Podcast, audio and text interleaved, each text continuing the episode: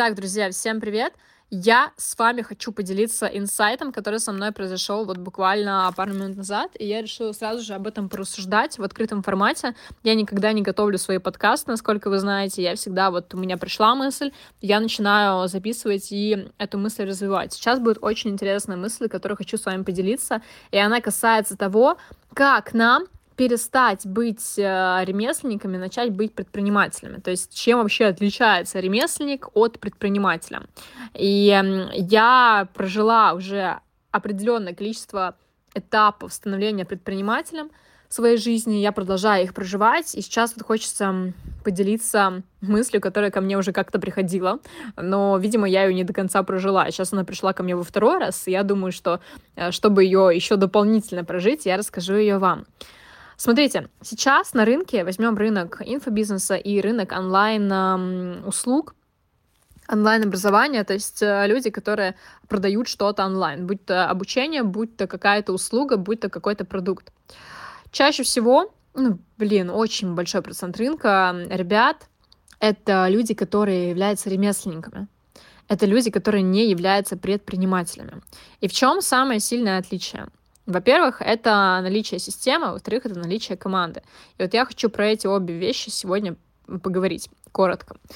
А, первый инсайт — это что касается команды. У меня сейчас на данный момент команда, которую я выстраивала ну, последние два года, то есть изначально там я три года назад начала работать с первым ассистентом, она у меня получала, ну, какие-то копейки, и я вообще боялась, что я не смогу даже ассистента обеспечить, но это было лучшее решение, которое я приняла. Поэтому все ребята, которые приходят ко мне на программу, первые деньги мы зарабатываем, я рассказываю, как нанимать себе бизнес-ассистента или там агента, либо лайф-ассистента. И сейчас, вот полтора года, у меня такая более устойчивая команда, она небольшая, до 10 человек, но тем не менее все работают на результат, и очень приятный внутренний климат внутри команды.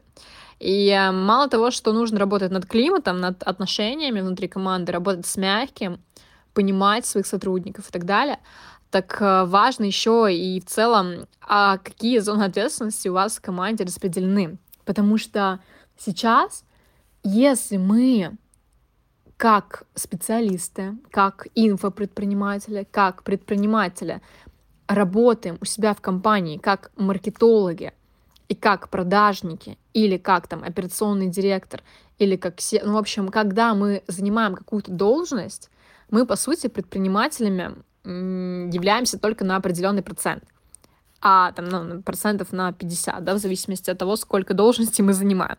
А на остальные 50 процентов мы являемся сотрудниками, своими же сотрудниками у себя в команде.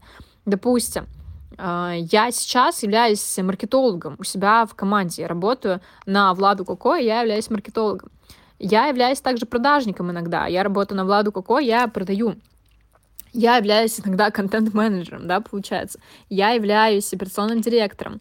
И какой-то процент э, работы я забираю на себя, и там остальное я делегирую сотрудникам. И в этом случае я не являюсь предпринимателем на 100%.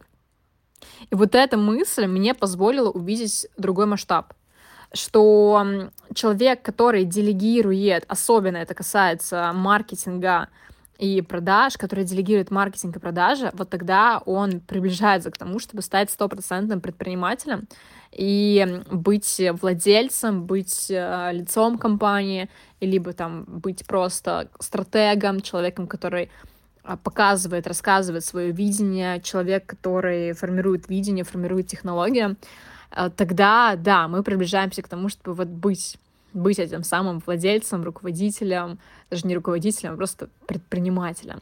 И пока мы делаем всю операционную часть, это очень сильно и не отказываемся да, от нее, не ставим туда сотрудников, это очень сильно может тормозить.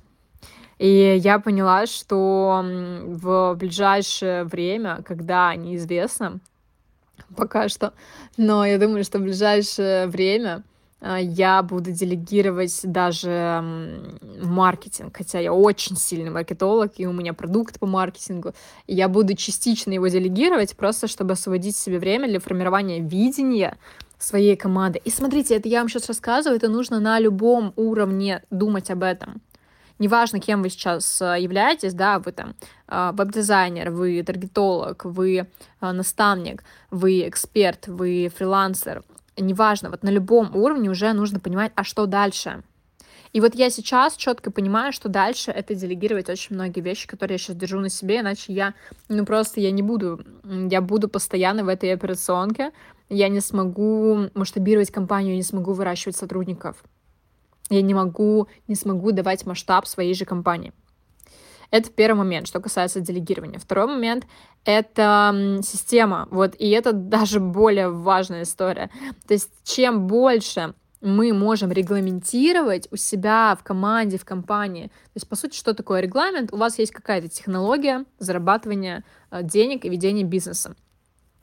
И вы эту технологию не просто делаете, но помимо этого вы ее записываете в каком-то формате и передаете это своим сотрудникам, которые начинают делать эту технологию за вас. И вот это и есть система. То есть система продаж, система там э, генерирования контента, э, система найма сотрудников — и вот чем больше у вас регламентировано, чем больше технологий у вас э, выписано, тем легче масштабировать э, любой бизнес. Даже если вы сейчас находитесь на этапе э, вы один, либо там вы и ваш ассистент. Даже на этом этапе. Если вы сейчас находитесь в, на этапе я один, я работаю только на себя, я работаю там с клиентами, то здесь задача понять, а как мне сделать так, чтобы я уже часть задач мог масштабировать, масштабировать, не масштабировать, а делегировать, отдавать сотрудникам. Как мне отказаться от тех задач, которые, отказавшись от которых, у меня не уменьшится качество доведения до результата клиента. То есть, понимаете, да, какие задачи я могу сейчас делегировать, при этом качество моей работы не упадет. Это минимальный минимальный шаг, на который нужно пойти. если идти дальше, соответственно, там уже есть риски, и с этими рисками нужно уметь работать. Но вот мы как раз-таки сейчас а, с учениками а, говорили на тему того, что делегирование это, это очень большой шаг, который что-то меняет в жизни любого специалиста, фрилансера и предпринимателя грамотное делегирование делегирование на масштабе, на котором, вот о котором я сейчас говорю, это очень круто работает. Что еще в системе важно? В системе важно умение привлекать заявки. Как я могу выстроить себе систему так, чтобы у меня заявки приходили без э, моего влияния? Вот это идеально. Без моего влияния, конечно, тут градус может быть э, чуть э, высокий, да, то есть что вообще без вашего влияния, естественно, какие-то регулярные действия нужно делать, ну, либо вам, либо вашим маркетологам, опять же таки, а вы просто отдаете указания, что нужно делать, и вы как стратег. Но, тем не менее, как сделать так, чтобы вы не зависели, чтобы ваша компания не зависела от вашего лица на постоянной основе. Вот. И вот эти два пункта, они настолько увеличивают масштаб любого человека в фрилансе, и в блогинге, и в бизнесе, что меня просто сейчас это сразило. То есть, представляете, начав думать как предприниматель, как маркетолог, который вот как продюсер своей компании, и выстроив изначально процессы так, чтобы э, быстрее их делегировать, быстрее создать систему, быстрее регламентировать, мы увеличиваем скорость нашего роста. Вот такой мыслью хотела сегодня с вами поделиться. Друзья, в ближайшее время я буду давать анкету предзаписи на мою менторскую программу «Элита». Обязательно заполняйте анкету. Что там будет происходить? Во-первых, э, вы, если мы вас отберем, соответственно, на, после этой анкеты, вы попадаете на разбор от меня, либо от моей команды. Но сейчас, э, судя по тому, что я рассказала, вы понимаете, что в основном разборы будут от моей команды. Кому-то повезет, вы попадете ко мне на разбор, и мы с вами еще поболтаем лично. А на этом разборе я посмотрю ваши точки роста основные, и плюс, если мы поймем, что мы сможем вам предложить программу, то есть такое небольшое собеседование нужно будет пройти. В этом случае мы будем показывать вам а, программу, презентовать программу и уже выбирать тарифы и договариваться о том, как мы будем с вами вместе расти. И если мы поймем, что пока что не сможем с вами поработать, соответственно, пока что предлагать ничего не будем. То есть у нас такой сейчас очень интересный этап, когда я отказываю многим ребятам, которые ко мне приходят, просто потому что они не смогут эм, вытянуть ту программу, которую я даю.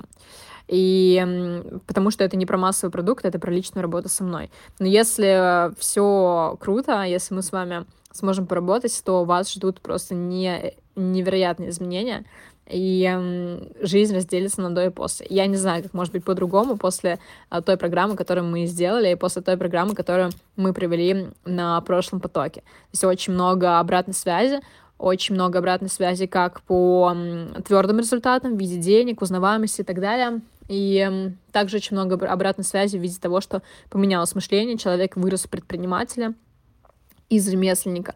Вот, поэтому заполняйте анкету, в любом случае вы ничего не теряете, а только приобретайте возможность узнать э, программу, возможность пообщаться с моими ребятами, менторами, возможность пообщаться со мной, и после этого уже делать решение принимать решение, которое вас к чему-то может привести. Вот, поэтому я вам желаю хорошего дня, и останемся с вами на связи.